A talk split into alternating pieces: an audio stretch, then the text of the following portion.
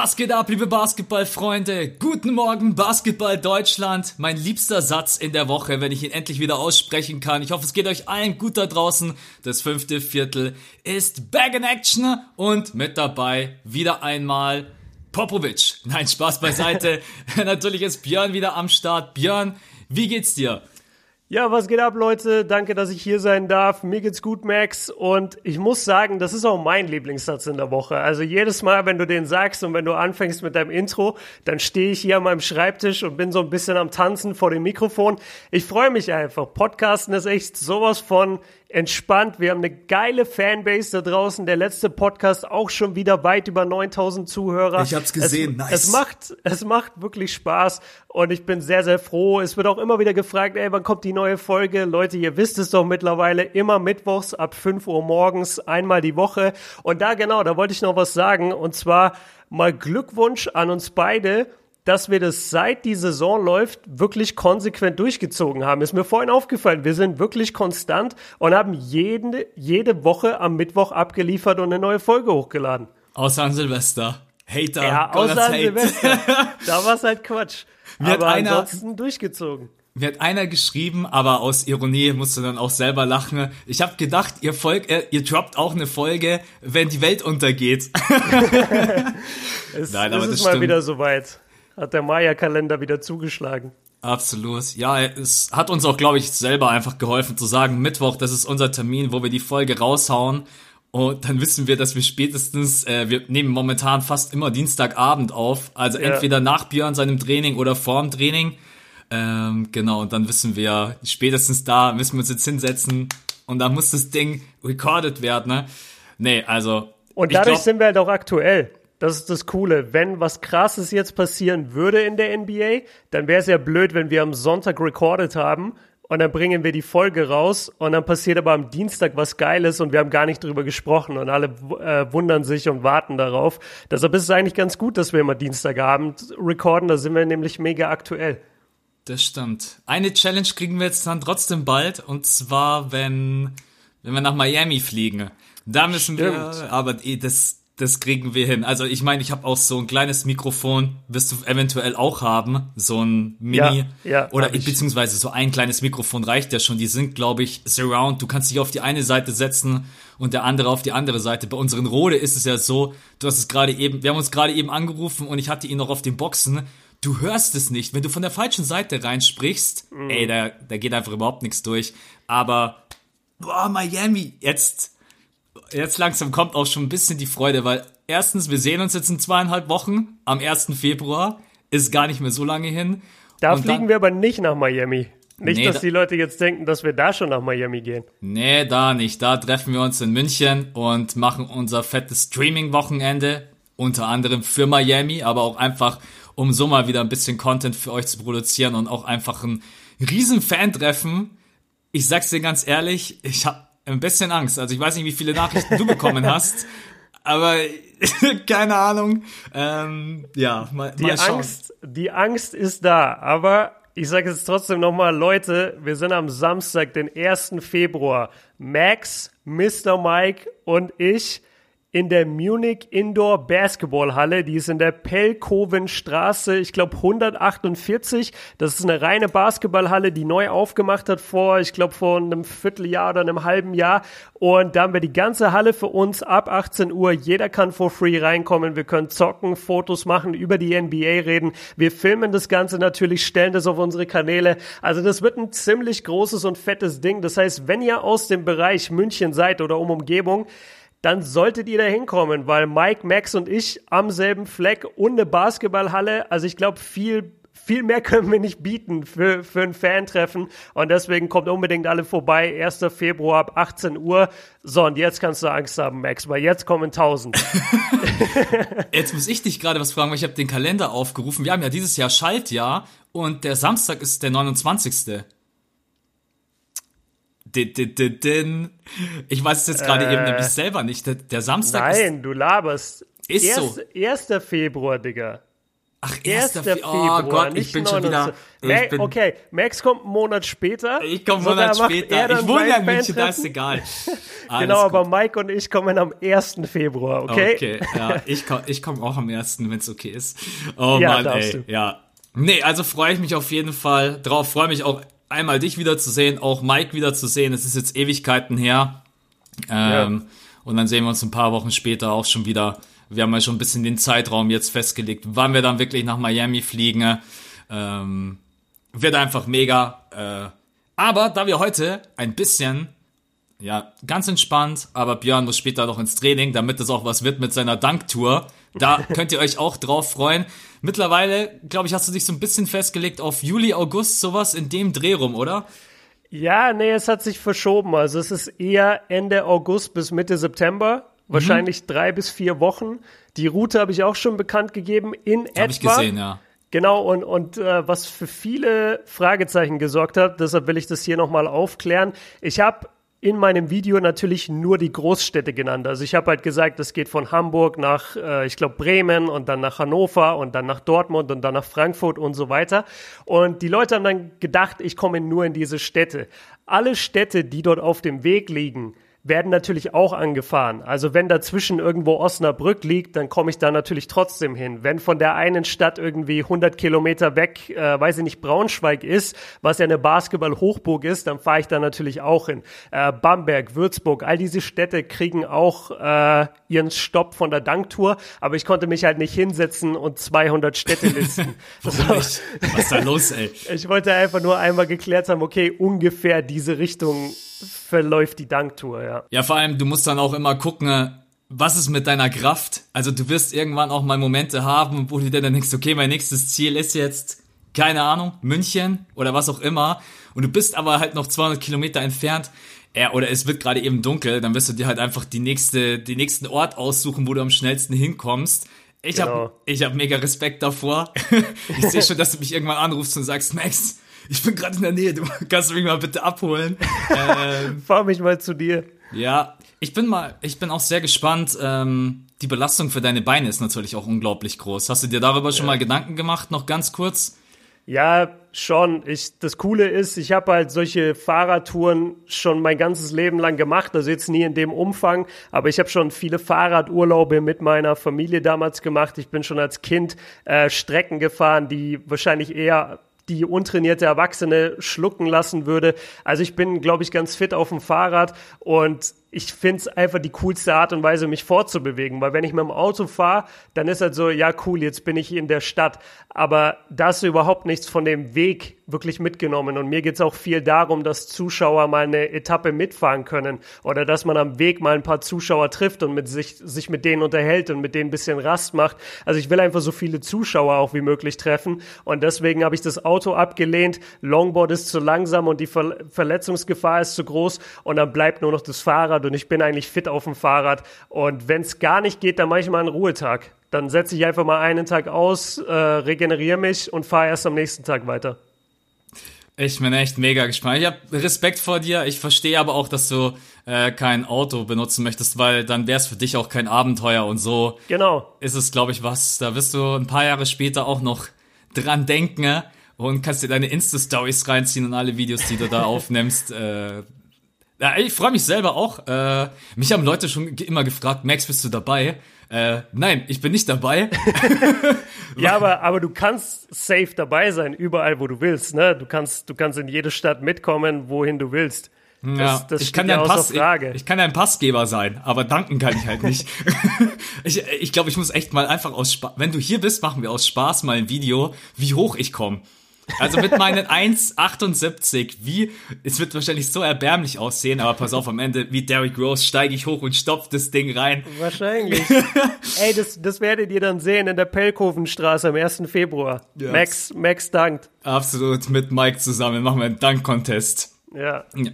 Gut, dann würde ich sagen, äh, ganz kleines Mini-Intro. Wir haben heute einen Podcast vorbereitet. Mich hat gerade eben Björn gefragt, wie ich darauf gekommen bin. Die Antwort ist, auf sowas kommst du, wenn dir nichts anderes einfällt, über das du jetzt unbedingt das Gefühl hast, sprechen zu müssen. Und zwar, wir werden immer wieder gefragt, was ist denn eure momentane Favorite Starting Five. Ja, eigentlich muss man sagen, eigentlich werden wir eher gefragt, momentan unsere Starting Five in der NBA. Aber wir beide haben uns jetzt dazu entschlossen zu sagen, wir stellen uns einen Dream Squad auf, aber wir lassen die verletzten Spieler raus. Oder? Ja. Darauf haben wir uns jetzt geeinigt. Das heißt, so Spieler wie Curry, KD, die sind nicht mit am Start. Zion. Genau, Zion, absolut. Der wäre natürlich sofort mit dabei. Der soll ja. jetzt an, ähm, Der soll demnächst, ne? Irgendwie ab äh, morgen schon. Ja. ja. also vom Podcast gedacht, Mittwoch ah. Podcast, Donnerstag Nacht gegen die Jazz Schlau. angeblich. Schlau, der Max denkt nämlich vor. Absolut. Weil ich wollte sagen übermorgen, aber der Max denkt mit. Ja, genau, soll er angeblich sein ja, es ist schon, es kreiert schon Hype. Ich würde aufstehen. Also wenn es safe ist, dass er spielt, stehe ich auf, um mir es reinzuziehen. Aber jo. mal gucken, wird auf jeden Fall ein Highlight noch in der Saison. Ich denke, wir können damit das Thema abschließen, dass die Pelicans sagen, wir lassen ihn komplett draußen. Ganz kurz, glaubst du, wenn er jetzt reinstartet und eskaliert komplett, Rookie of the Year kann er noch werden? Noch vier Monate? Boah, die Frage ist, wie viele Spiele gab es schon? Es gab schon über 30 Spiele jetzt, ne? Ja. Sind, sind nicht sogar schon 40 fast? Ja, wir haben jetzt ungefähr, kann man fast sagen, Mid-Season. Ja, ne? Ja. Ähm, nee, dann schafft das nicht. Dann ist es so ein bisschen wie bei Joel Embiid. Der hat, glaube ich, in seiner ersten offiziellen Saison hat er, glaube ich, 30 Spiele oder sowas gemacht. Und die waren halt auch krass dominant, aber da haben die Leute dann auch gesagt, ja, Digga, wir können dich jetzt nicht zum Rookie of the Year machen. Ich habe gerade nachgeschaut, also die Lakers haben momentan, stehen aktuell bei 40 Spielen und die anderen Teams auch ungefähr 39 oder 40 Spiele. Ja, ja ähm, Nee, er kann nicht mehr Rookie of the Year werden. Das haben sich andere Spieler verdient. Ich wäre schon überrascht, wenn er, also mit, mit 40, 42 Spielen finde ich nicht, dass du Rookie of the Year werden solltest. Da müsste er schon echt vollkommen eskalieren. Ah. Was er tun wird, ich glaube, dass er richtig krank wird. Hast du diese paar Videos da gesehen, diese Between the Legs äh, Dunks, die er jetzt gezogen hat im halt, Training? Er wird halt, ja, habe ich gesehen. Er wird halt in der Zone wie ein Bulldozer sein. Wie willst du den Typen aufhalten? Das ja. ist er hat eben kein Gewicht verloren. Das finde ich so krass. Alle haben gesagt, ja, der wird jetzt abnehmen und der wird dies tun und dies zugenommen. tun. ja, der sieht, der sieht noch mehr aus wie ein Schrank. Also wenn du, wenn du als Rookie neben NBA-Veteranen stehst und sogar die wirken schmächtig gegen dich, dann bist du einfach eine, eine Anomalie. So, dann bist du einfach in der Russell Westbrook, LeBron, Will Chamberlain Kategorie und, und Janis. Und, und ich glaube, dass, dass er den Körper halten wird. Und ich glaube, dann kann dich keiner aufhalten. Also auch nicht als Rookie. Und das, das wird spannend zu sehen und es wird Spaß machen zuzugucken. Aber Rookie of the Year, dafür sind es einfach zu wenig Spiele. Ich halte dagegen. Ich sag, die NBA bricht das erste Mal, wenn er eskaliert.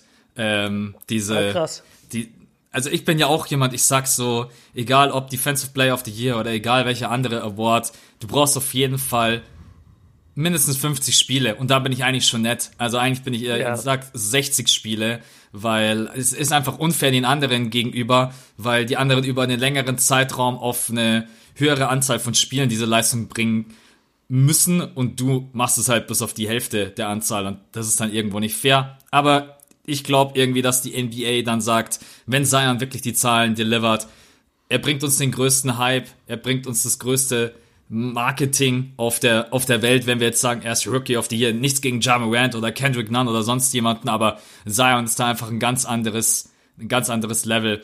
Aber lassen wir uns einfach überraschen. Ich glaube, wir können trotz allem schon mal festhalten, er ist nicht in unserem Dream Squad in der Saison mit dabei. Aber jetzt kommt ja die eigentliche Überraschung, nicht nur, dass wir den jetzt aufstellen, sondern wir lassen ihn antreten gegen All-Time Squads. Das bedeutet gegen die All-Time Lakers, gegen die All-Time Bulls, All-Time Celtics, was auch immer. Wir gucken mal, wie weit wir heute kommen. Und das ist dann, ich freue mich mega drauf, weil sowas haben wir noch nie gemacht. Und dann zu sagen, unser Dream Squad gegen, keine Ahnung, Magic Johnson, Kobe Bryant etc. wollen wir jetzt nicht vorwegnehmen. Das mhm. wird, glaube ich, es holt einmal die Leute ab, die aktuell in der NBA dabei sind und die Leute, die auf historischen Content Bock haben. Und wir werden sicherlich das ein oder andere Duell diskutieren, wo die Leute ja mal richtig Bock drauf haben. äh, ich will jetzt nichts vorwegnehmen. Starten wir einfach mal rein. Unser Dream Squad, Point Guard Position. Also ich würde ja normalerweise Stephen Curry direkt draufsetzen, aber der ist jetzt leider verletzt. Ähm, wen würdest ich weiß, dass du glaube ich auch würdest du Steph nehmen, wenn er nicht verletzt wäre? Ja, das ist ein bisschen kacke, weil Chris Paul halt gerade so gut spielt und wir Steph gar nicht sehen. Deswegen habe ich nicht den direkten Vergleich. Ich glaube schon, dass ich Steph gewählt hätte, weil, weil das offensive Game doch stärker ist und wir haben ja so auch gute Passer in, im restlichen Squad, den wir gleich aufstellen werden. Also ich glaube, ich hätte auch Curry vorgezogen, aber ich bin auch ganz froh, dass CP3 mal ein bisschen Liebe bekommt, nachdem er so abreißt momentan bei den Thunder und auch in den letzten Jahren halt immer krass kritisiert wurde. Deshalb Curry, äh, Quatsch, CP3 ist, geht für mich total klar auf der Eins. Also nicht Shai Gilgis Alexander. Shay Gilgis nächstes Jahr mit Zion zusammen. Absolut. Also ich gehe mit, weil Chris Paul ist einer der größten Floor Generals, die wir jemals in der NBA hatten. Ne? Und wenn ich auch daran denke, dass wir gleich gegen äh, All-Time-Squads antreten, ne, brauche ich jemanden, der einfach weiß, wie man so ein Team unter anderem auch anführen kann, wie man den Ball verteilen kann. Und wenn es hart auf hart kommt, kann er ja auch noch ein richtig guter Scorer sein und Verteidiger. Ähm, und deswegen äh, würde ich ihn jetzt auch auf die einstellen. Ich kann aber auch verstehen, also wenn andere Leute Wobei momentan Chris Paul, wenn du so also wirklich darüber nachdenkst, es ist einfach, wenn du Erfahrung und alles haben willst, was du so brauchst in so einem Dream Squad, dann ist er momentan auf jeden Fall für mich die logische Wahl. Also stellen wir auf die 1 CP3. Auf yes. die auf die 2 wahrscheinlich, wahrscheinlich nicht ganz so schwer. Äh, also ich, ich würde mal sagen, wir brauchen ein bisschen Scoring im Team. Und das ein bisschen, ja. Ah, gut. Ein Shooting Guard, der scoren kann. Fällt dir da einer ein? Ja, Mitchell. Haben wir da aktuell ja, Donovan. Ähm, wobei Donovan jetzt auch mal langsam wieder ein bisschen was trifft. Nein, Spaß beiseite. Ich glaube, da. Wir haben übrigens gesagt, wir bleiben positionsgetreu. Und wir genau. fangen jetzt nicht an zu sagen, wir stellen LeBron James auf die Eins und stellen dann Kawhi Leonard auf die Zwei und das ist PG irgendwie auf die drei und ja. dann können alle beten, wie sie das verteidigen wollen. Ja, genau. Wir haben gesagt, wir bleiben wirklich positionsgetreu in Anführungsstrichen, auch wenn man das in der heutigen NBA halt so einfach gar nicht mehr kennt. Aber so diese klassische Positionsbezeichnung wollen wir jetzt einfach mal einhalten. Nee, also wir brauchen James Harden auf der zwei. Wir haben dann unglaubliches ja. Scoring. Wir haben zwar sicherlich nicht die geilste Verteidigung gegen, ich meine, das können wir vorwegnehmen, äh, bei den All-Time Lakers ist es Kobe Bryant und bei den Bulls ist es äh, Michael Jordan. Mhm.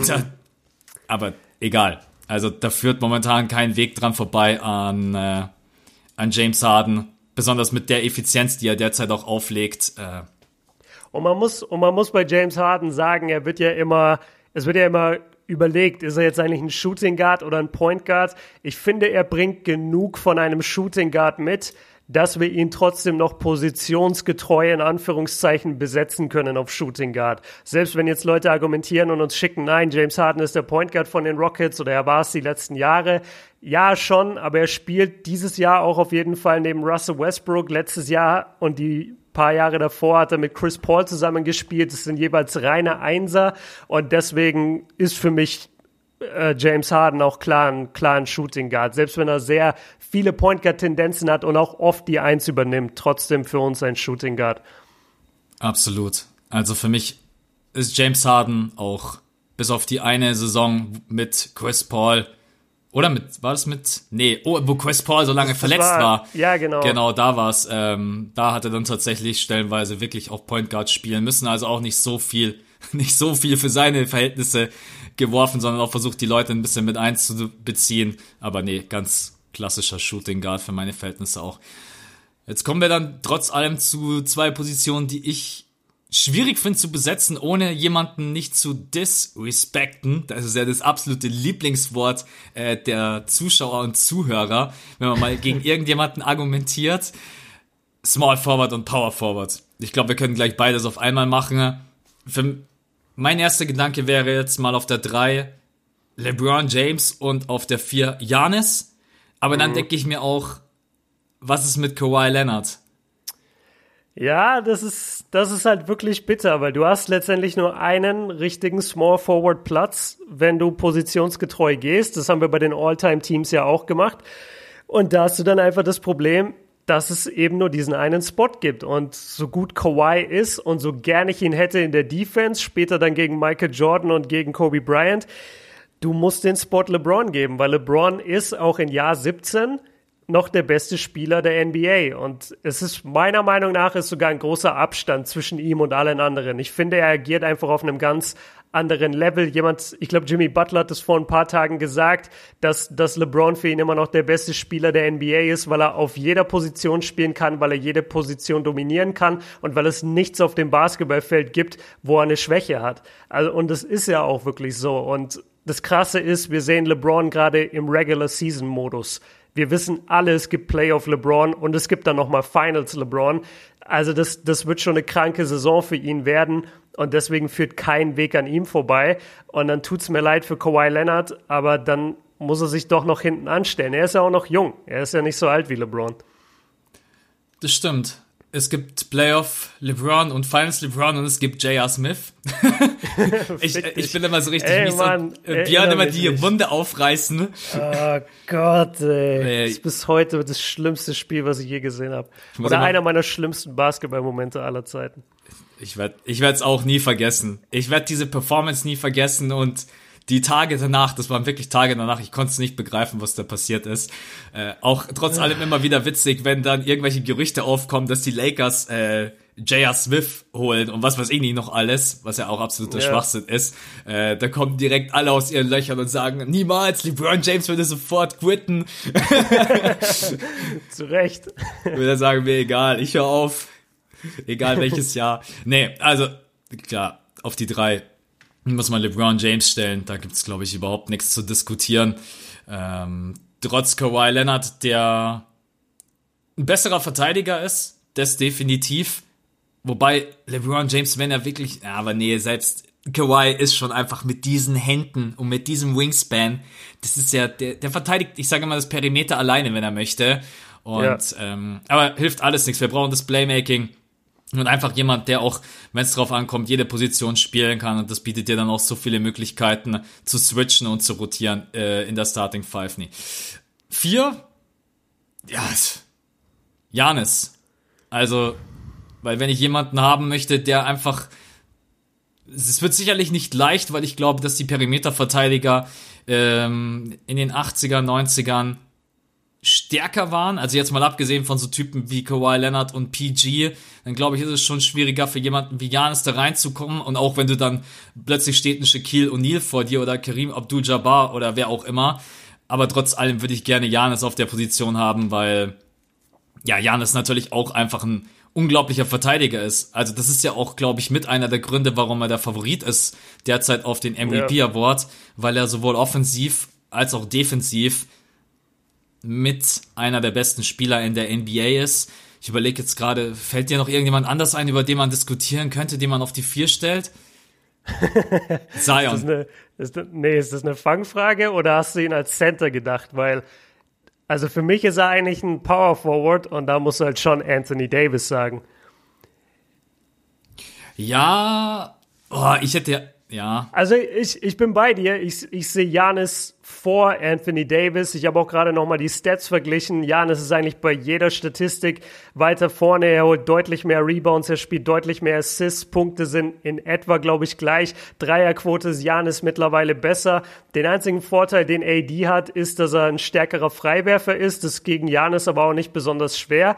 Ansonsten, ich wüsste nicht, wie du ein besserer Vierer sein könntest als Janis. Und gerade wenn es darum geht, gegen so die, die alten Spieler und also ich weiß nicht, da, da geht es ja auch darum, da geht es ja um so eine gewisse Mentality und eine mentale Stärke. Und da will ich Leute im Team haben, die einfach in jedem Game alles geben, die sich von nichts aus der Bahn werfen lassen. Und das ist Janis für mich. Und deswegen für mich Janis auf der, auf der vier. Aber kann es dann sein, dass du jetzt Anthony Davis direkt auf Center gedacht hattest? Weil die Center-Position, da hatten wir ja ein Problem. Ja, genau. Ich, also wir hätten eigentlich gesagt, Embiid aber Embiid ist mit seinem Finger halt gerade eben auch der gerade eben die Route von Björn anzeigt von der Danktour. Stimmt. ähm, ist er jetzt gerade eben raus und deswegen, wir bleiben dann auch dabei. Also wenn wirklich jemand verletzt ist, äh, jetzt nicht kurzzeitig Day to Day oder irgendwie sowas, aber wirklich für, äh, und selbst wenn es plus zwei, drei Wochen ist, haben wir gesagt, nehmen wir ihn nicht mit rein, dann, äh, ja, ansonsten müssten wir Nikola Jokic reinnehmen für mein Empfinden, aber AD kann für mich Center spielen äh, tut es jetzt bei den Lakers sehr, sehr selten, weil die einfach mit Dwight Howard und JaVale McGee halt da auch einfach zwei Typen haben, die es auch spielen können. Für das, was mhm. die Lakers brauchen. Aber ey, da würde ich jetzt einfach sagen, da sind wir so frei. Wenn jemand Power Forward Center beides spielen kann, dann würde ich AD auf äh, die 5 packen. Ja, ich finde, es passt halt auch viel geiler, weil Jokic ist wirklich ein Center, der das Spiel ja. eher langsam macht, ähm, der auch ein wahnsinnig guter Passer ist, einer der besten in der NBA. Aber die, die Rolle brauchen wir gar nicht, weil wir haben halt schon mit LeBron und Chris Paul und James Harden haben wir halt schon überragende Passer. Janis äh, passt auch sehr, sehr gut. Also das, nee, finde ich, finde ich nicht, dass wir ihn brauchen. Ich habe lieber ein bisschen Shooting auf dem Feld, jemand, der auch ein bisschen außerhalb der Zone spielen kann. Nicht, dass Jokic das nicht auch kann, aber bei Anthony Davis, ich weiß nicht, Anthony Davis kann einfach alles auf dem Feld so ein bisschen und deswegen finde ich, macht es schon Sinn und ich finde auch, er hat in New Orleans oft genug Center gespielt, dass man sagen kann, er kann schon auf die 5 gehen.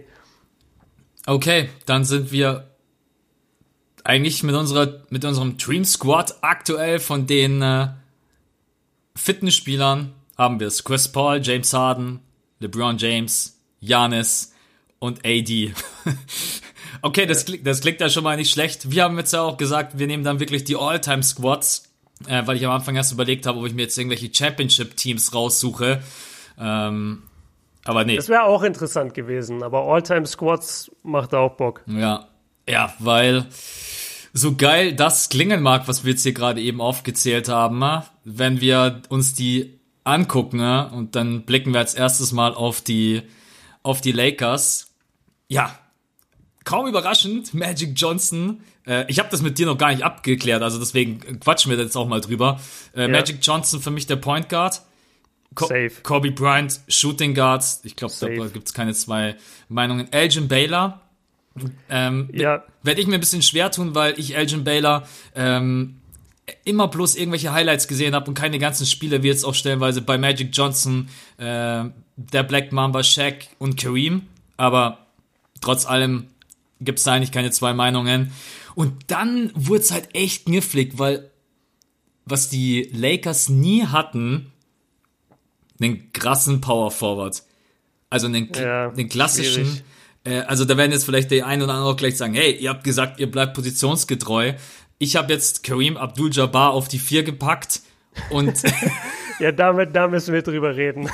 Und, äh, und das habe ich vorhin gesehen und dachte, okay, das sage ich ihm jetzt nicht, das besprechen wir im Podcast. Und Check auf die fünf, äh, keine Ahnung, also wenn ich halt, ja, also Kareem ist halt ein besserer äh, Shooter und äh, Scorer abseits des Korbes gewesen. Ne? Deswegen hätte ich ihn jetzt auf die vier gepackt. Aber du kannst gerne äh, sagen, was dich gestört hat oder ob es gar nicht die Spieler sind, sondern einfach nur, wie die beiden aufgestellt sind.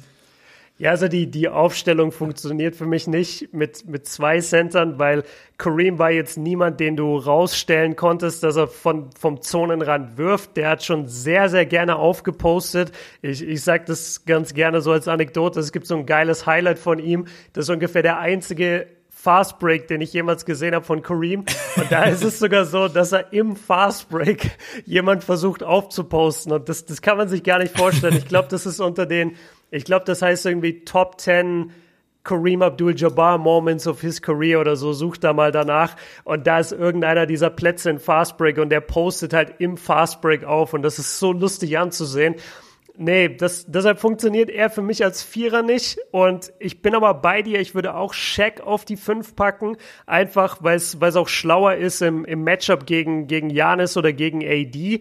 Ich glaube, für Kareem werden diese, je nachdem, welche Form von Kareem wir natürlich nehmen, das kommt jetzt auch nochmal drauf an, aber bei den Lakers war dann schon ein Ticken langsamer, würde ich sagen.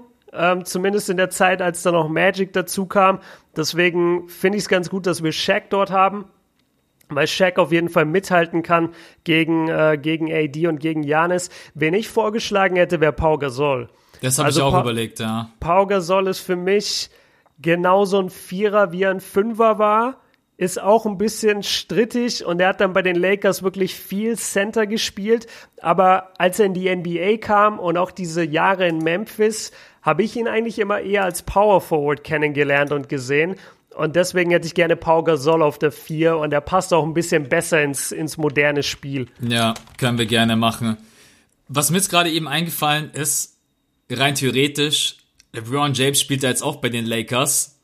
Ähm, das habe ich mich auch gefragt, weil dann hätte ich zum Beispiel Anthony Davis wahrscheinlich auf Power Forward gestellt.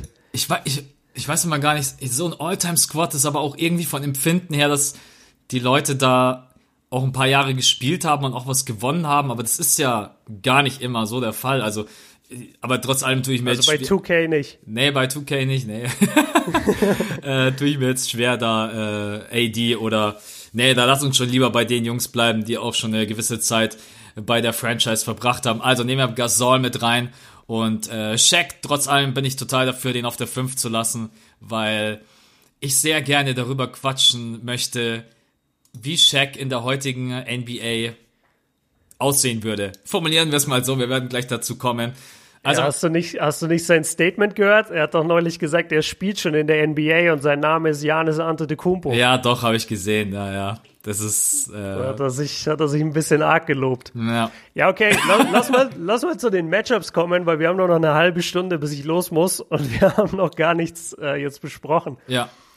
Äh, ich habe mir ehrlich gesagt gar keine Gedanken gemacht. Willst du es einzeln durchgehen oder willst du einfach auch als komplettes Kollektiv darüber quatschen, wenn man sich jetzt so ein Spiel vor Augen führt mit dieser Starting Five, jetzt natürlich ja. ohne Bench, ähm, ja, also wollen wir quasi wirklich den kompletten Einfluss dieser Starting Five oder wollen wir Matchup für Matchup durchgehen? Puh, Matchup für Matchup. Ich finde, wir können beides machen. Okay. Also lass, lass doch erstmal vielleicht ein Grundfeeling, wenn du, wenn du jetzt siehst, okay, unsere Starting Five gegen die Laker All-Time Starting Five, wenn die beiden aufeinandertreffen, was ist dein Feeling? Was würdest du sagen? Sagen wir erstmal ein Spiel und dann sagen wir von mir aus noch eine Serie. Was würdest du sagen, wer gewinnt ein Spiel, do or die, und wer gewinnt eine Serie?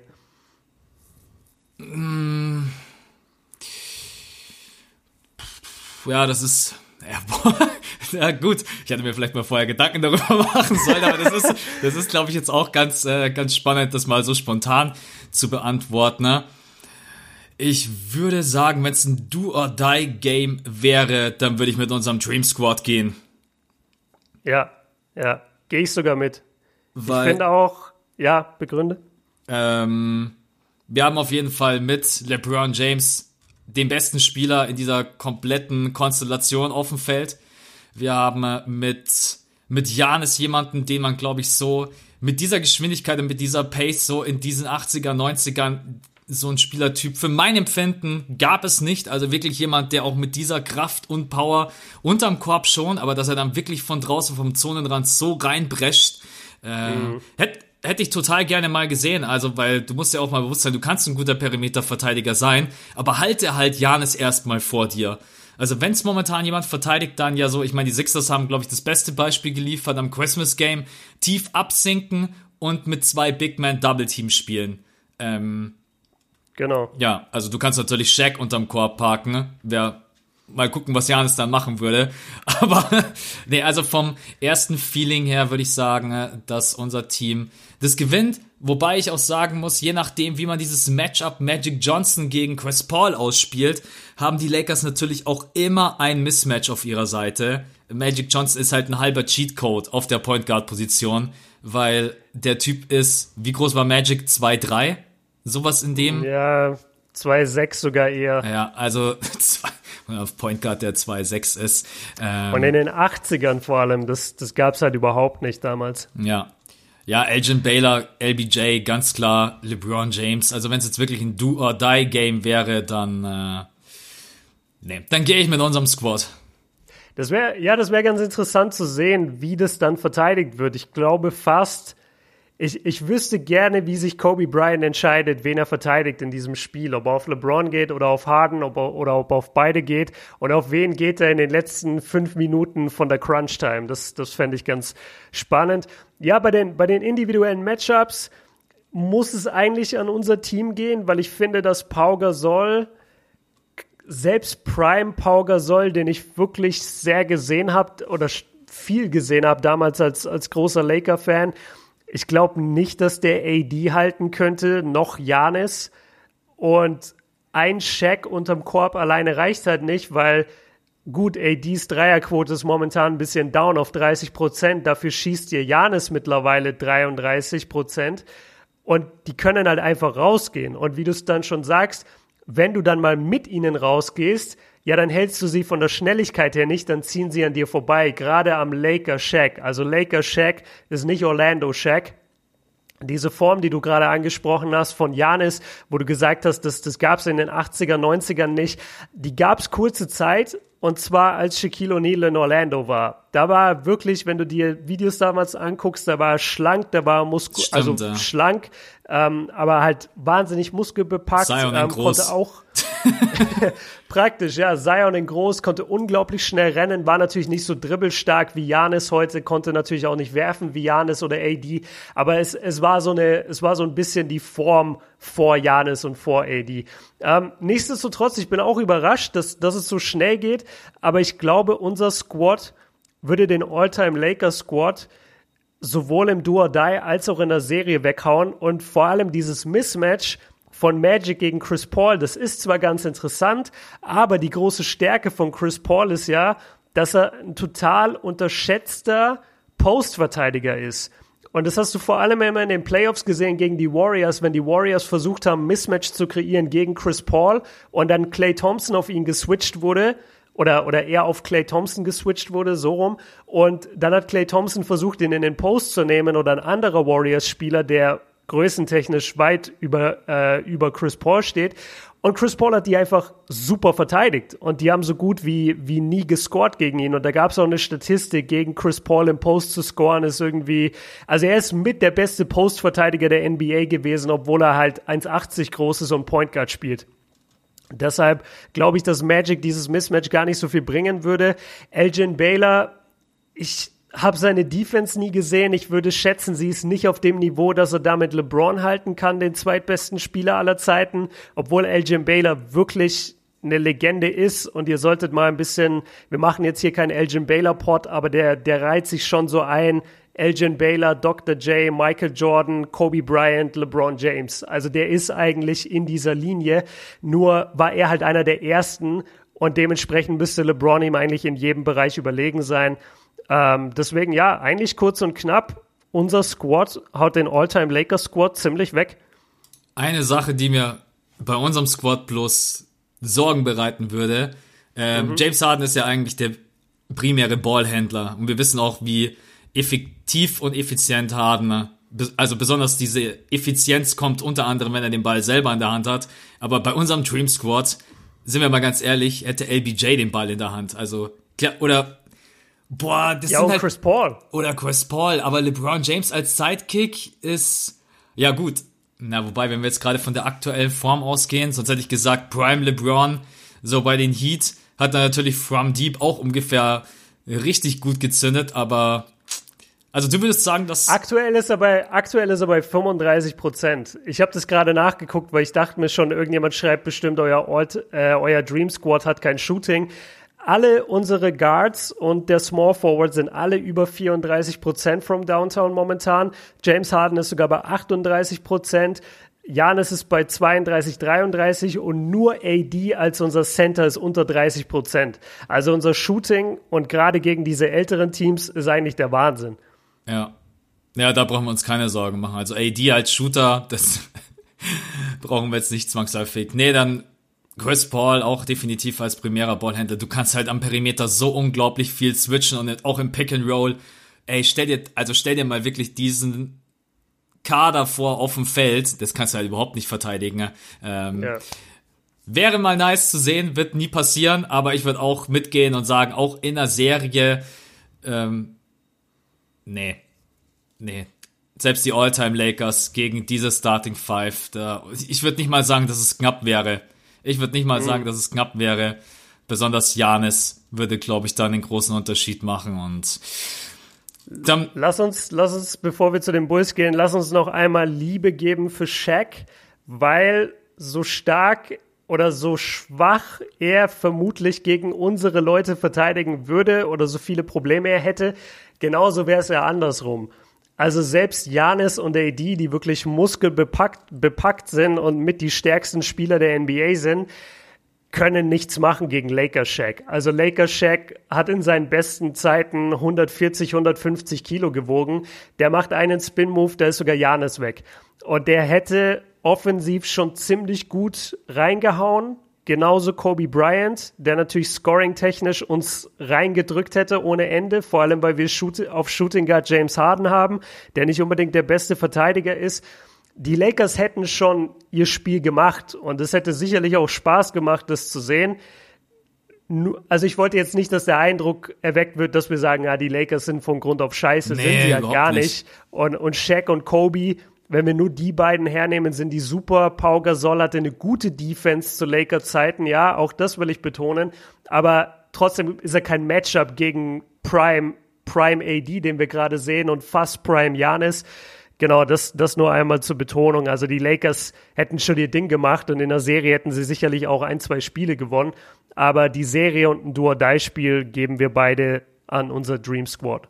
Ich glaube auch, dass Shaq in der heutigen NBA wirklich in seinen Prime-Jahren noch alles zerstören würde, weil so ja, so so oft wird darüber gequatscht und ich verstehe verstehe die Diskussion ehrlicherweise überhaupt nicht. das war das war kein Mensch. Also so wie wir über das so wie wir über Zion gesagt Zion haben. Ist kein, kein Mensch. Shaq ist auch kein Mensch. Das sind alle keine, das sind alles keine Menschen, man. Da läuft einfach jemand mit 140 oder 50 Kilo und steht in der Zone. Ey, der der zerstört auch in der heutigen NBA zu 90 Prozent so gut wie alles und jeden. Ne? 99 Prozent. Ja, oder machen wir 99 Prozent draus. Also Shaq ist ein so unfassbar geiler Spieler und Center gewesen. Ne? Ähm, ich würde vieles dafür geben, um den einen oder anderen Spieler in der heutigen NBA zu sehen. Und aber unter den Top 3 wäre definitiv Shaq, um das mal zu sehen. Besonders weil es mich auch aufregt, dass so, ja, besonders natürlich Joel Embiid, die Jungs, dieses Feuer, was Shaq damals auch hatte, oder auch ein Kobe Bryant, mhm. manchmal fehlt mir das so bei dieser jungen Generation. Ich find's ganz cool, dass es bei so Leuten wie Janis aufblitzt, der oder jetzt auch zum Beispiel Luka Doncic, der zwar noch sehr, sehr jung ist, ja. ähm, aber die sich auch einfach ärgern und aufregen und nicht mit dieser, ja, mir egal Einstellung reingehen. Also ich habe das Gefühl, früher war das irgendwie anders, man hat das ein bisschen ernster genommen. Ja, und das fehlt mir dann einfach uh. und deswegen, ähm, aber Shaq, stell dir mal vor, Shaq würde vor dir stehen da, guten Morgen. Ey, Shaq, ich habe Shaq gesehen bei den NBA Finals. Und ich schwör's dir, das ist keine Übertreibung. Wie, viele von den Spielern, die ich gesehen habe, dachte ich mir so, oh, der ist aber wirklich viel kleiner, als ich gedacht habe. Oder, oh, das ist eigentlich ein schmächtiger Typ. Krass, dass der in der NBA spielt. Ich war in so einem äh, sehr langen Gang und Shaq und Chris Webber sind irgendwie weiter vorne gelaufen. Die wurden von irgendeinem Set zu einem anderen gebracht. Ich hatte das Gefühl, Shaq ist so breit wie dieser Gang, wo gerade zehn Menschen drin laufen und so hoch wie der Gang. Also ich habe noch nie einen so großen, massigen, einfach gigantischen Menschen gesehen. Das ist, wie du gesagt hast, der, der ist gar kein Mensch. Halt natürlich in Anführungszeichen, aber das ist wirklich ein Monster. Und wenn ich mir vorstelle, den musst du im Post treffen, das ist der Grund, warum Anfang der 2000er in jedem Team irgendwelche Bauern waren, die nur geradeaus, die nicht mal gerade auslaufen konnten, aber sie waren 2,20 Meter groß und haben 400 Kilo gewogen. Das ist der Grund, warum es so viele Trash Center Anfang der 2000er gab, weil die einfach alle irgendwas gesucht haben. Die haben einfach nur Körper gesucht, die sie gegen Shaquille O'Neal werfen können in einem Spiel. Und er war der Einzige, der bei dieser Masse und dieser Größe trotzdem mobil war und flink in irgendeiner Weise auch und geskillt in seinen Post-Moves. Ja, kann ich nur. Shaquille O'Neal, Liebesbekenntnis over. Absolut. Auch die, ich glaube, der Typ, der es geschafft hat, sich nach seiner Karriere mit am Abstand besten, besten, besten zu vermarkten. Ne? Also, ja. weißt du noch, als wir drüben waren, wir haben auch gesagt, ey, in jedem dritten Werbespot ist, ist Shaq dabei. Ey, also das Und immer so eine Scheiße. So hier neue Schuhcreme von Shaq, hier irgendein Rasierschaum von Shaq. Willst du nicht eine, keine Ahnung, Versicherung abschließen? Ja, ich bin Shaq, ich will das. Der ist in jeder Werbung, ey. Du wirst, du weißt, was unser neuer Titel ist für diese Podcast-Episode. Die neue Schuhcreme von Shaq. oh Mann, ey. Stimmt. Absolut. Ah, ich suche schon die ganze Zeit einen Titel, was das auf den Punkt bringt, was wir heute machen, aber das ist echt schwer. Dream Squad gegen All-Time-Teams. Da kann sich keiner was drunter vorstellen. Mm, ja, das stimmt. Ja, können wir später mal quatschen, wie wir das am besten formulieren, aber vielleicht machen, ja. machen wir auch einfach was, so wie das letzte Mal. Fand ich eigentlich, fand ich ganz witzig. Also, und die Leute haben trotzdem drauf geklickt. Also ich, äh, ich würde ja. ich würd's feiern, wenn wir dieser Linie treu bleiben, so ein bisschen äh, Spaß. Was haben wir jetzt gesagt? Was haben wir jetzt gesagt? Die neue Schuhcreme von Shaq? Die neue Schuhcreme von Shaq, ja. Dream, okay, Dream, mal gucken. Dream Squads, die hm? und Dream Squads äh, und die neue Schuhcreme von Shaq. Aber wir quatschen gleich nochmal nach dem Podcast, uns wird schon irgendwas Lustiges einfallen. Ähm, ja. Lass uns tatsächlich weitergehen, weil eins ist jetzt schon mal klar, dass wir unser drittes Team nicht packen werden. Ne? Äh, das habe ich mir auch gedacht. Ja, genau. Also unser drittes Team wären die Boston Celtics gewesen. Ne? Wir holen das aber auf jeden Fall gerne nach. Und zwar machen wir jetzt aber nochmal ganz kurz weiter mit den Bulls. Und das yeah. ist come on. Also, mm. wenn man da drauf guckt, ist natürlich dabei Michael Jordan, Scottie Pippen, Dennis Rodman. Dann habe ich auf die Eins gepackt äh, Derrick Rose. Das ist der einzige tatsächlich von allen Spielern, der jetzt gerade eben aktuell auch noch spielt.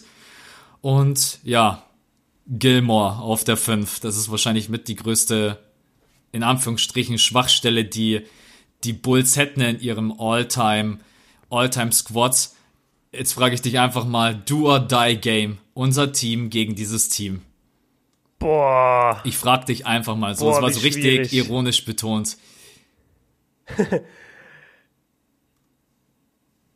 ich, ich, ich muss echt. Ich weiß es nicht. Ich, ich komme nicht drauf. Ich gehe mit den Bulls. Ähm, du gehst mit den Bulls. Ja. Ja, wahrscheinlich, weil du halt den, den Killer einfach siehst, ne? Ich Michael Jordan, Derrick Rose, das ist irgendwie die richtige Mentalität, so. Die fressen dich auf auf dem Court. Ich sehe vier Leute, fünf, vier, fünf, ich habe Gilmore, äh, muss ich einfach ehrlich sein, gar nichts gesehen. Deswegen kann ich es nicht beurteilen. Aber ich weiß auf jeden Fall, dass die vier, Rose, Jordan, Pippen, Rodman, wenn ich in deren Augen gucke, dann habe ich das Gefühl, ich gucke in die Augen von Werwölfen, die dich einfach nur auffressen wollen. Sowohl in der Offense als auch in der Defense. Ähm, also ich hatte keinen Bock, gegen diese Bulls zu spielen. Und ich. Ich überlege gerade, wen wir haben, wer da dagegen steht. Ja, also auch, ja, auch das Rebound-Duell. Rodman ist mit der Beste, nicht von seinen, nicht mal von seinen körperlichen Fähigkeiten, auch unter anderem, aber Rodman ist jemand, der hat sich mit nichts anderem beschäftigt. Ich glaube, du hast es auch angesprochen in deinem Vier-Stufen-Video. Mal wieder, wie ich wieder Werbung mache, ey, Alter, ey, das ist irgendwann ja, Wahnsinn, Überweisung gesteckt. Nein, aber ich glaube, du hast es damals angesprochen, dass Rodman sogar sich damit beschäftigt hat, in welchem Winkel der Ball abspringt vom Korb und wo er dann hinkommt. Also ich meine, du ja. kommst ja nicht umsonst auf solchen absolut kranken Rebound-Zahlen. Scotty, Scotty Pippen ist äh, mit einer der Top 3 besten Perimeterverteidiger, die wir, glaube ich, jemals hatten. MJ ist der GOAT, G-Rose ist heute so wie damals Wahnsinn. D-Rose ist verletzt. Eigentlich müssten wir D-Rose aus Prinzip auf die Verletztenliste setzen. Ist er gerade verletzt? Er wird, Nee, aber er würde sich, er würde sich eh verletzen in der Serie. Ja, okay, stimmt, ja, okay. No, no hate an der Stelle. So habe ich, äh, hat dein Gefühl, weißt du, hast du mit eine Richtung mittlerweile oder tust du dir einfach, tust du dir einfach schwer? Wir können auch einfach erstmal ein bisschen so darüber quatschen, dann können wir immer noch über das Do or Die Game reden, ne? Ja. Ja. Ja, also zum einen muss ich sagen, ich, ich, ich kämpfe ein bisschen mit, mit der Artist Gilmore Position, weil wie du habe ich auch Artist Gilmore einfach nicht auf dem Schirm. Ich wüsste, ja, wenn ich ein Bild sehen würde, wüsste ich schon, wer es ist, aber ich, ich habe jetzt keine Highlights vor Augen. Ich, ich hätte Charles Oakley draufgestellt, aber den kannst, ich weiß nicht, das Charles Oakley auch nur, weil er einfach ein geiler Typ war und sich mit jedem geprügelt hat, der ihn schief angeguckt hat. Also glaube ich, wäre das einfach das, das war ja, das war eine der, der, der schlimmsten Dinge, die die Bulls Anfang von Michael Jordans Karriere gemacht haben. Sie haben Charles Oakley weggetradet für, für Bill Cartwright, glaube ich. Und Bill Cartwright war halt der übelste Waschlappen und äh, Charles Oakley war aber der härteste Hund der, der NBA. Und da war Michael Jordan übelst angepisst, dass sie seinen, seinen Wachhund praktisch, praktisch weggegeben haben. Deswegen hätte ich mir gedacht, vielleicht stellt man auch Oakley auf die fünf. Aber ich gebe dir recht, es geht eigentlich um die vier anderen Positionen. Das ist eh egal. Ich glaube tatsächlich, dass es defense-technisch, dass da der Vorteil bei den Bulls liegt. Also Michael Scotty und Rodman, wobei man sagen muss, Bulls Rodman ist schon Ticken älter und nicht wirklich Prime Rodman, aber ich, ich gebe es dir trotzdem. Die drei Also dagegen, ich, ich glaube, LeBron James würde sich verdammt schwer tun in diesem Spiel. Ich glaube, LeBron hätte keinen Spaß in diesem Spiel. Und das gleiche gilt für Harden. Janis beziehungsweise für AD. Ja. Stimmt, Harden, genau, Harden auch. Also Derrick Rose, ich bin ganz ehrlich, ich weiß nicht mehr, wie gut er in der Defense war damals zu, zu Bulls Zeiten. Das, das habe ich nicht mehr so im Kopf gerade. Hm. Ich glaube fast, obwohl wir de das deutlich bessere Scoring haben, also bei einem Do-or-Die-Spiel würde ich auf jeden Fall die Bulls picken. Einfach wegen, wegen Michael Jordan, Scotty Pippen, Dennis Rodman. Das, das ist mir einfach zu viel Feuer da drin. Ich, ich glaube, das funktioniert. Ich glaube, das Point Guard Duell würde klar an uns gehen. Ja, da, da müssen jetzt die Derrick Rose Fans auch nicht sauer oder traurig sein, weil ich bin selber großer D-Rose Fan. Aber Chris Paul ist Derrick Rose überlegen. Selbst in seinem MVP-Jahr. Also Derrick Rose ist einfach ein besserer Point Guard, ein besserer Verteidiger. Da darf man sich auch von der Athletik nicht blenden lassen. Also bloß weil die ja. Rose eine bessere Athletik hatte, Chris Paul ist einfach generell der bessere Point Guard. Absolut, in, in jedem Bereich. Offensiv, defensiv, Passing, alles, Rebounding. Ähm, Center, Center-Duell wäre vielleicht ein bisschen einseitig. Also je nachdem, wenn wir AD, ich, ich kann es nicht einschätzen, keine Ahnung, wie gut Artis Gilmore wäre.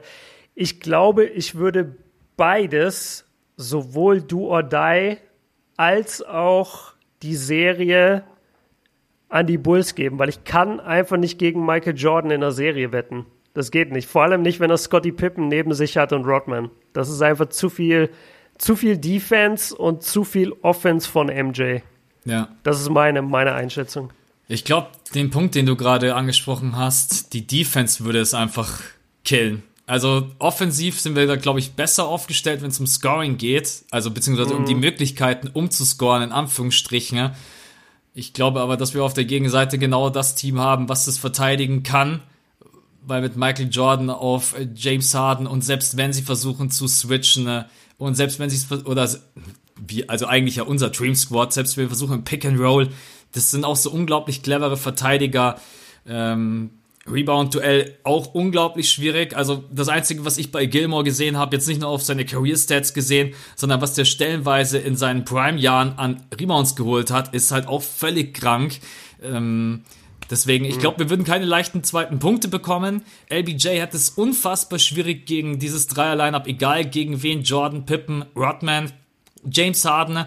Im Catch and Shoot, wenn wir Chris Paul zum Großteil den Ball in die Hand geben, wow, sehe seh ich ehrlich gesagt nicht, dass er da das droppt, was er jetzt gerade eben in der heutigen NBA macht. Ähm, und dann haben sie auch noch Derrick Rose auf der Eins, was sie halt damals nicht hatten mit Steve Kerr. Jemand, der im Fast Break äh, dich auch noch absolut killen kann. Stimmt. Nee, I'm sorry. Ich kann, ich kann nicht gegen dieses Bulls-Team wetten. Also sowohl in einem Do-or-Die-Game als auch in einer Serie von sieben, besonders wenn du auch noch MJ auf dem Feld hast, da. Ja, und vor. Ja. Ne, ich war fertig. Okay. genau, das ist halt, das ist auch das, das ist auch jetzt das, die krasse Situation und ich glaube, wir könnten jetzt alle All-Time-Teams durchgehen und ich bin mir fast sicher, dass man vielleicht bei den Spurs oder so, weil da viele gute Verteidiger waren, aber überleg mal, wir haben jetzt wirklich die fünf besten aktuellen Spieler der NBA und da sind so gute Scorer dabei und alleine James Harden neben LeBron James müsste eigentlich für jede Mannschaft, egal ob All-Time oder nicht, müsste eigentlich das krasseste Mismatch ever sein. Also das kannst du einfach nicht beides verteidigen. Aber die Bulls können das ja doch, weil Michael Jordan ist ein One-on-One super Verteidiger, Shooting Guard Position, Point Guard Position, Small Forward Position bei kleinen Small Forwards. Und Scotty Pippen, ich weiß nicht, also der einzige Small Forward Verteidiger auf seinem Level ist Kawhi Leonard, der mir einfällt. In, in der NBA Geschichte. Also da hätte es LeBron James unglaublich schwer. Und wenn er es schon gegen Kawhi Leonard immer schwer hatte, in den Finals, also 2014 und 13, dann wird es gegen Scotty Pippen, Prime Scotty Pippen bei den Bulls, erst recht schwer haben. Deshalb, ja, es, es ist eigentlich die logische Entscheidung. Also die, die Bulls müssen das packen. Ich würde übrigens in dem Matchup, wenn wir mal auf die Position pfeifen würden, ne? also wenn wir unseren Dream Squad gegen die Bulls, würde ich absolut sofort Kawhi Leonard reinholen. Also alleine um äh, ja, MJ, um MJ zu verteidigen. Ne?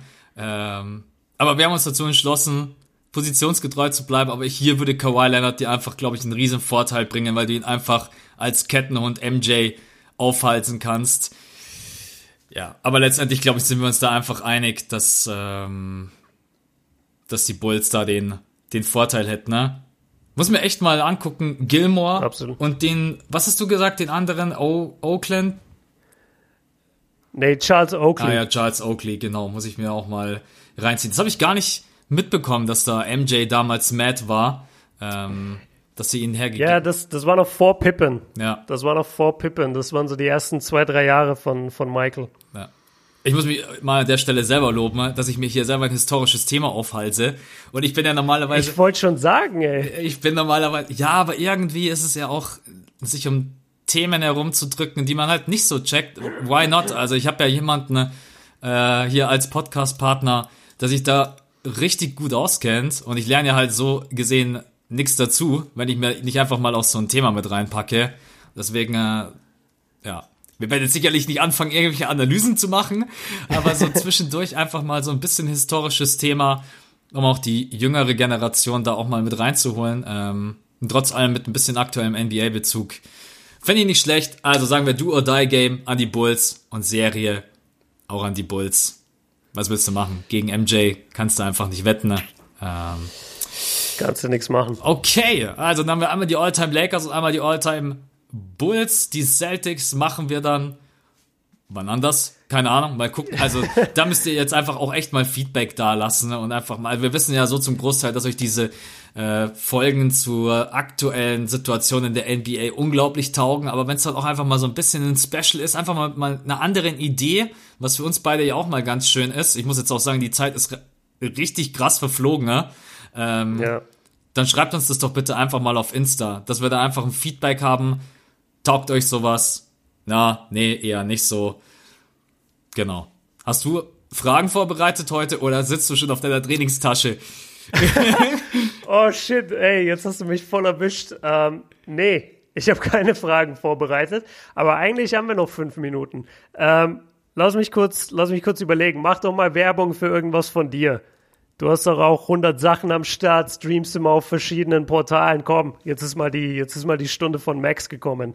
Stepback läuft, deine, deine 2K-Sachen laufen. Lass die Leute mal teilhaben. Ja, also ich kann auf jeden Fall sagen, dass ich diese Woche, der Plan ist noch, dass ich äh, wieder Karriere stream. Wir sind gerade eben in den Playoffs, will jetzt auch niemanden spoilern, der es noch nicht gesehen hat. Und ähm, dann ist jetzt mal das Ziel, am Wochenende in äh, 20k Special Stream zu machen. Ich kann es noch nicht zu 100% versprechen. Yeah.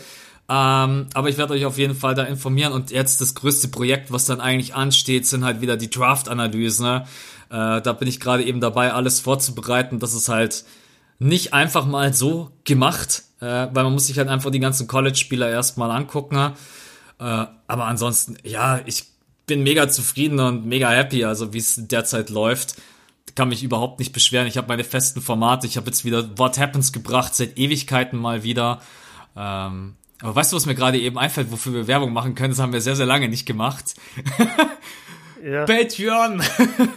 also jetzt gerade eben ist ja eigentlich die Situation, Yeah. wir, wir stehen ja jetzt wirklich davor, nächste Woche oder übernächste Woche werden wir jetzt dann mal die Flüge buchen für Miami.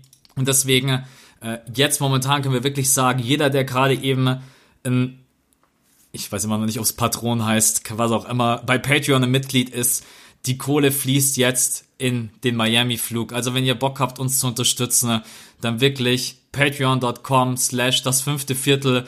Ihr würdet uns damit unglaublich helfen, weil es kostet einfach was, mal so rüberfliegen nach Miami. Mit letztens einer geschrieben, hey Max, du bist doch Fan von Philly. Kannst du nicht mal rüberfliegen und ein paar Spiele angucken und Videos dazu machen? So ganz locker, so ganz locker und flockig. Also ich habe es ihm auch überhaupt, nicht übel genommen. Äh, hätte ihm aber am liebsten geantwortet, ja, Flüge zahlst du oder gehen auf deinen Nacken. Nein, deswegen, wenn ihr Bock habt, den Podcast zu unterstützen, was ihr natürlich macht, indem ihr schon hört, hört, hört über Spotify, iTunes und auch über dieser. Und euren Freunden zeigt. Ja, Ja, genau, wir haben viele dieser Hörer, das stimmt. Haben mir auch viele geschrieben. absolut. Ja, haben mir auch damals dann echt tatsächlich einige geschrieben, ja, hey, ich höre über dieser. Dann äh, supportet uns einfach, erzählt euren Freunden. äh, Wir freuen uns einfach, wenn der Podcast wächst, weil uns das auch andere Möglichkeiten bieten wird in Zukunft. In welcher Form auch immer. Und komm, dann machen wir heute einfach Schluss und einen Cut. Ist auch mal, ich, wir haben. Nein, nein, nein, nein, nein, nein. Ich habe drei Fragen und ich muss noch was zu Patreon sagen. Okay, jetzt kommt's. Nummer eins. Ja, oder eigentlich nur eine Sache. Wenn ihr bei Patreon Mitglied werdet, ist es ja nicht einfach nur hier Björn Maxi habt ihr Geld, sondern wie gesagt, diese Reise, die wir jetzt antreten, ist ja eine Podcast-Reise. Es geht ja darum, dass das fünfte Viertel zusammen nach Miami geht, um sich dort Spiele anzugucken. Das ist schon mal Punkt eins. Und Punkt Nummer zwei, wenn ihr Mitglied werdet, dann, kommt, dann bekommt ihr Zugang zur WhatsApp-Gruppe. So, und in der WhatsApp-Gruppe, ich weiß gerade nicht, wie viele aktuell drin sind, aber es sind schon Haufen drin. Und äh, da wird sich halt den ganzen Tag ausgetauscht über Basketballthemen. Und gerade für die Leute, die sagen, ah, ich habe im Freundeskreis nicht so viele Basketballfans oder in meiner Stadt leben nicht so viele Basketballfans, mit denen ich sprechen kann, ist es eigentlich eine super Sache. Also ihr habt da auf jeden Fall auch Vorteile, die ihr jetzt nicht habt, sozusagen, wenn ihr keine Mitglieder seid. Das nur einmal noch äh, zur Erklärung. Und jetzt habe ich drei Fragen für dich, Max. Jo.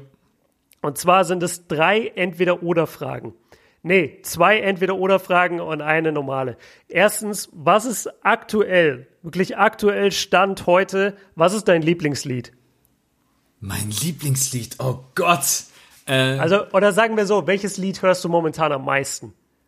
Ähm, ich habe momentan ehrlich gesagt so viele Lieder, die ich, die ich unglaublich höre, aber ich höre momentan tatsächlich echt wieder richtig, richtig oft 50 Cent in the Club. ich bin momentan so ein bisschen wieder back in time und so zurück und diese ganzen äh, Oldschool-Lieder von Ja Rule, 50 Cent, äh, The Game und so weiter. Deswegen äh, ist es momentan so. Also ich höre momentan echt ganz wenig aktuelle Lieder, sondern echt mehr so Retro-Shit. Hast du eins, dass du momentan die ganze Zeit drauf gut. und runter hörst? Äh, ja, habe ich. Und zwar ist das eine, das ist eine, boah, wie sagt man das denn? Eine englische Rapperin, aber keine US-amerikanische, sondern eine aus der, aus, aus der UK. Und ähm, die heißt Little Sims. Wird geschrieben wie Sims, nur hinten mit Z. Und das Lied heißt, äh, wie, wie spreche ich das jetzt aus? Ähm, ich, ich sag's einfach auf Deutsch, ja. ich habe keine Lust auf Englisch. Äh, 101 FM. Also wie so ein Radiosender. Ich hab sie. Weißt ja. du? 101 FM. Dieser Beat, ey, ich könnte den den ganzen Tag hören und dann, was sie da drauf rappt, ist geil. Sie hat so einen geilen Flow. Ihr ganzes Album ist super. Das war auch auf meiner Top 8 äh, Liste für, für die besten Rap-Album 2019. Und deswegen feiere ich das und hörst die ganze Zeit rauf und runter. Also Empfehlung für alle da draußen. Ich habe übrigens Dann, eine Zeit lang, warte, was ich muss, hast du lieber ich muss noch eine Sache ganz kurz sagen ja. und ich höre normalerweise sowas überhaupt nicht, wirklich überhaupt nicht, aber ich habe eine Zeit lang, wirklich zwei Wochen lang von Capital Bra 110 gehört. Geil. Und ich höre normalerweise Geil. Capital Bra nie, aber in dem Fall ist mir jetzt gerade eben eingefallen, weil äh, das relativ ähnlich ist mit dem FM. Das wollte ich bloß mit einwerfen. Gut. Okay, und das beste Kapitallied ist immer noch Kapi und Samra, Fick 31er. beste Rap-Lied der letzten paar Jahre, ich schwör's dir. Egal. Nächste Frage, Max. Hotel Zack und Cody oder Drake und Josh? Äh, Drake und Josh. Drake und Josh, naja, finde ich auch. Zack und Cody war, glaube ich, für uns beide so ein bisschen zu kindisch zu dem Zeitpunkt, als es rauskam. Jetzt habe ich gerade gedacht, du sagst, naja, wenn du meinst. Nein, ich habe gesagt, genau. Oder ja, ja, oder nee, ja nee. so sehe ich es auch. Nee, passt. So, und jetzt die letzte, das waren jetzt entweder oder Fragen. Genau, das war die eine Entweder-Oder-Frage. So, und jetzt kommt die letzte Entweder-Oder-Frage. Und weil ich finde, wir sind meistens, wir sind einfach nicht chauvinistisch genug in unserem Podcast. Wir müssen auch einfach mal die Eier auf den Tisch legen. Deswegen jetzt reines Attraktivitätsbattle, das Battle der Lenas. Lena Meyer-Landrut oder Lena Gerke? Für wen geht der Max? Lena Meyer-Landrut. Ah, krass. Gut, dann haben wir keinen Streit. Ich gehe für Lena Gerke. Ich bin eigentlich normalerweise, also als Lena Gerke damals bei Jeremy's Next Topmodel in der ersten Staffel das Ding gerockt hat, wäre wär ich, ich Da war Max aber mit Fanschalter vorgesessen. ja, ist mir, ist mir egal. Da habe ich noch geguckt. Die ersten drei Staffeln habe ich mir gegeben. Mir egal. ähm, da war aber irgendwie mittlerweile, ich habe keine Ahnung, auch wenn, ja, ich das eigentlich ungern in einem Podcast ausspreche, aber ich finde die mittlerweile ganz ganz nice. Aber gut, dann haben wir ja kein Problem, weil falls wir mal hier so Brummy-mäßig unterwegs sind, was wir nie sein werden, dann. Äh, ja. Aber ich kann mich gut erinnern, dass sie äh, damals beim Cavs-Game war und dadurch äh, bist du, glaube ich, dann zum. Das stimmt. Genau. Und da muss ich sagen, hat sie, hat sie mir auch gut gefallen, aber ich gehe trotzdem mit Lena Gerke.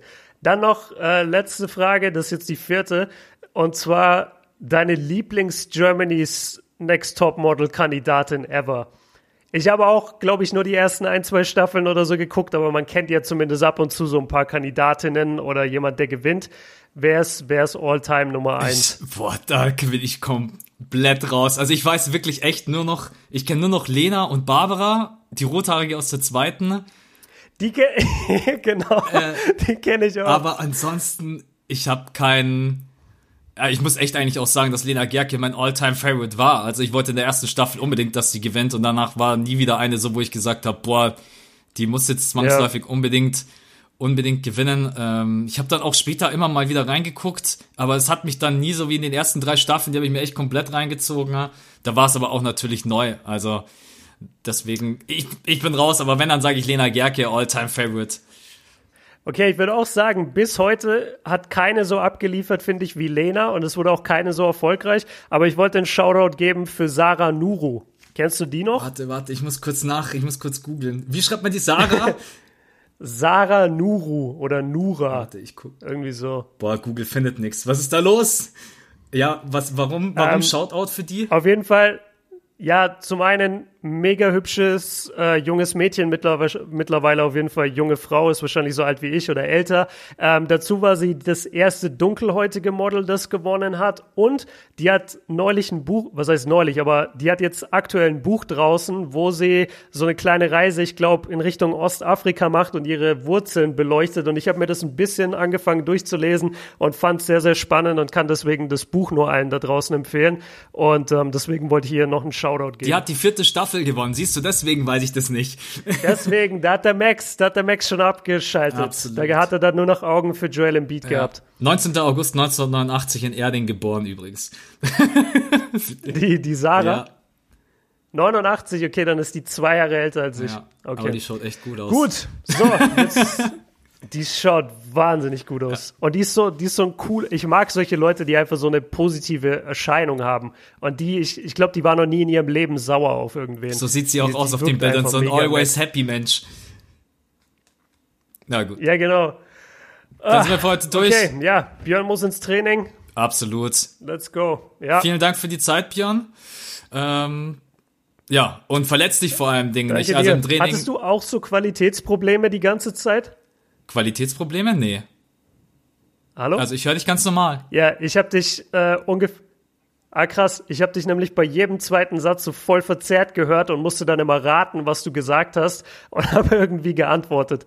Und es wird jetzt immer schlimmer, deswegen ist gar nicht schlecht, dass wir aufhören. Okay, alles klar. Dann für heute mal Ende des Podcasts mit Qualitätsproblemen. Björn, ich wünsche dir viel Spaß beim Training.